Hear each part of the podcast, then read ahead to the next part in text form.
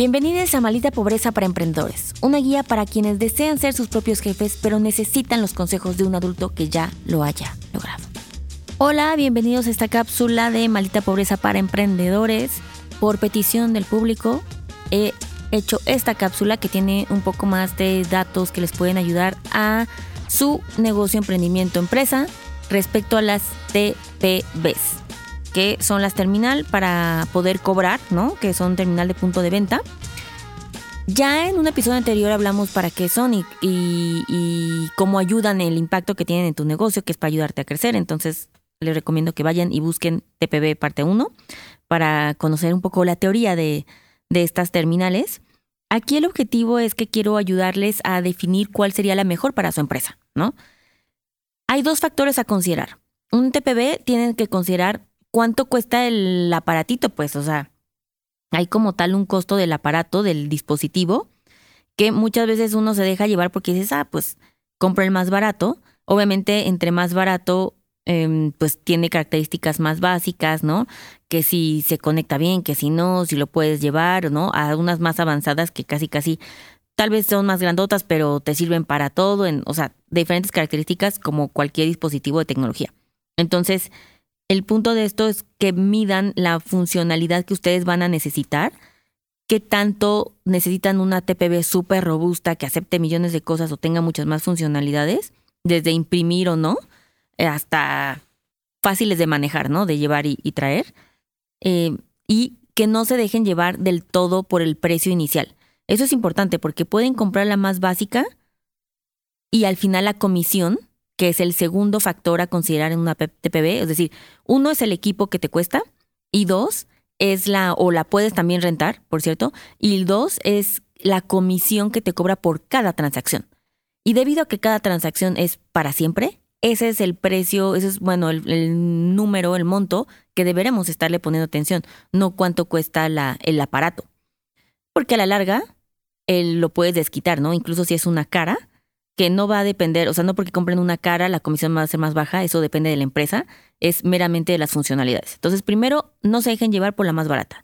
¿Qué me refiero a la más barata? Una Bill Settle con Z, que es la más barata, este, entre esa y la de, de Mercado Pago están en 170 pesos, 200 pesos el aparatito, ¿no? Y hay otras ya súper, la Bill Pocket, por ejemplo, es carísima, ya está, hay una muy barata y hay otra, la más así, ultra guau, último modelo, cuesta 3.600 pesos. Entonces, para que vean la diferencia de qué tanto puede variar, ¿no? Y luego, dependiendo de la que compras, ellos te cobran una comisión por cada transacción. Si tu cliente llega y te paga con tu TPB con tarjeta de débito o con tarjeta de crédito, hace una diferencia. Normalmente la de débito pudiera ser más barata que si te pagan con tarjeta de crédito. Ojo, estos porcentajes que les voy a dar deberían, como como nota, a ustedes agregárselos pues a sus costos. No se los vayan a olvidar, ¿verdad? Porque luego lo estoy vendiendo a 100 pesos, pero no había contado lo de las comisiones y al final de comisiones es un chingo de dinero. Siempre pasa, entonces considérenlos, ¿no? ¿Qué son comisiones altas?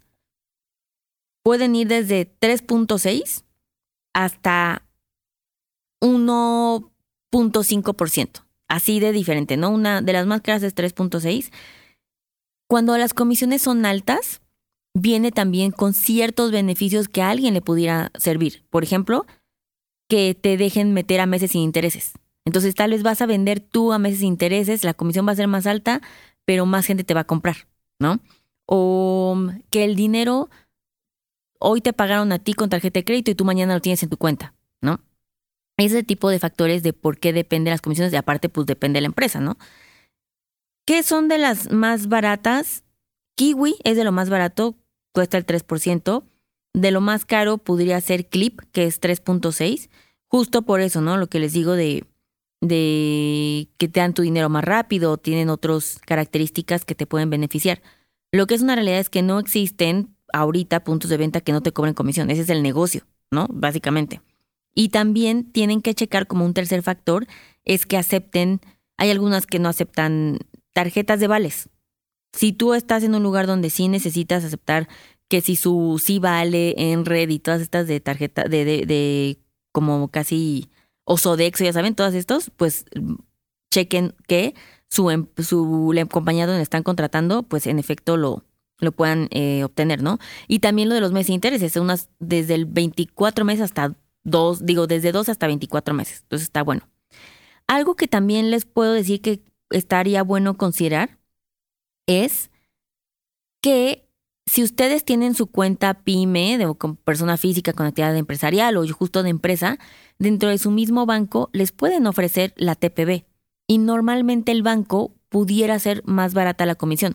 Por ejemplo, BBVA tiene pues una buena oferta porque te, te cobra de comisión más o menos entre 1.3 y 1.82, o sea, está bastante decente y no te pide que factures tanto al mes, o sea, desde 7 mil pesos al mes, por ejemplo, ¿no? 7 mil 500.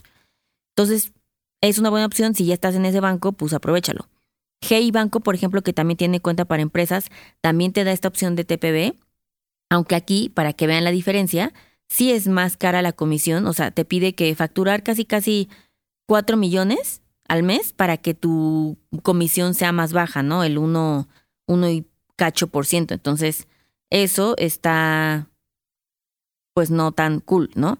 Eh, alguien, miren, aquí justo tengo el, el datito, si tienes tú una ferretería y que facturas dos millones, depende también por la industria, o sea, Hey Banco así lo hace, te puede cobrar 0.75%. Entonces, puede ser competitivo, pero digamos que los montos te exigen que sean más altos para que la comisión baje, pero un restaurante que factura 30 mil pesos al mes te cobra 2.45 de comisión. Entonces, chéquenlo, chequen con sus bancos, no se dejen llevar por el precio del aparato.